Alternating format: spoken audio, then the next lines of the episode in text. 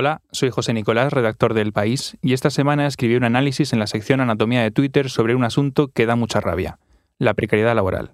Lo hice porque es habitual encontrar en las redes quejas de las condiciones que ofrecen a jóvenes y no tan jóvenes cuando van a una entrevista de trabajo o incluso la precariedad a la que están sometidos cuando ya llevan tiempo en este empleo.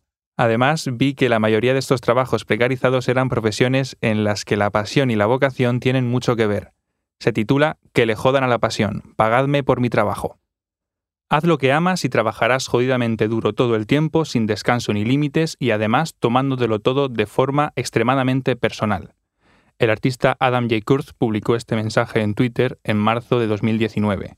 Se trata de una versión realista de la manida frase Haz lo que amas y no trabajarás un solo día de tu vida. Volví a ver este tweet la pasada semana tras hacerse viral la respuesta que dio Ángels Barceló a Luz Sánchez Mellado en el país dijo que los jóvenes periodistas que protestan por sus horarios son unos flojos. Más allá del incendio que prendió, el debate sobre el salario de los trabajadores jóvenes es una cuestión recurrente en Twitter, y no debería quedarse en el periodismo, porque afecta a muchos sectores. Gran parte de los millennials están quemados y hartos de escuchar lo que la periodista Angelen Petersen llama cantinela boomer en su libro No puedo más, de Capitán Swing que son expresiones del tipo la vida es dura, yo me dejé la piel trabajando en los 80 y no me escucharás quejarme, etc. El ensayo de Petersen aborda la precariedad de los empleos que tienen los jóvenes de hoy y la forma en que se idealizan algunas profesiones. El deseo de tener un trabajo guay y que nos apasione es un modo de dotar a ciertos trabajos de una pátina de deseabilidad que hace que los trabajadores estén dispuestos a tolerar toda forma de explotación por el mero hecho de desempeñarlo, escribe. Esta pasión hace que pensemos en el trabajo como la totalidad de nuestra vida y no como un simple empleo. Esto es un problema y ciertamente resulta aplicable al periodismo, a la medicina, a la enseñanza, a la investigación y a otras tantas profesiones llenas de vocación.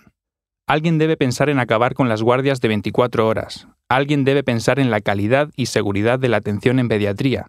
Lo escribió la médica Rosa María Funes al final de un hilo en Twitter, donde afirmaba que había estado a punto de dejarlo.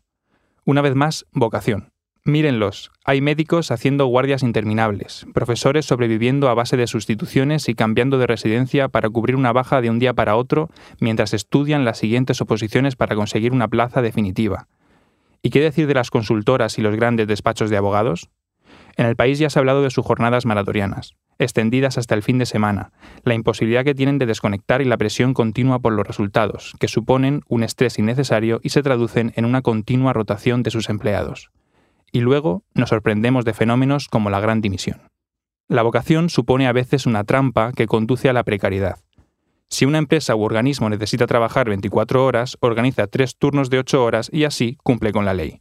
Esto lo tuiteó Dr. Sloan cuando estalló la polémica por la precariedad de los camareros en la Feria de Abril de Sevilla.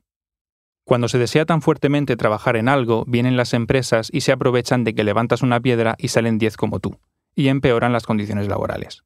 Ante esto, hay que saber decir no a algunos excesos porque, querido trabajador, solo eres uno más. Seguramente no llegues a ser presidente de tu compañía y cuando no resultes rentable, la puerta estará abierta para que salgas.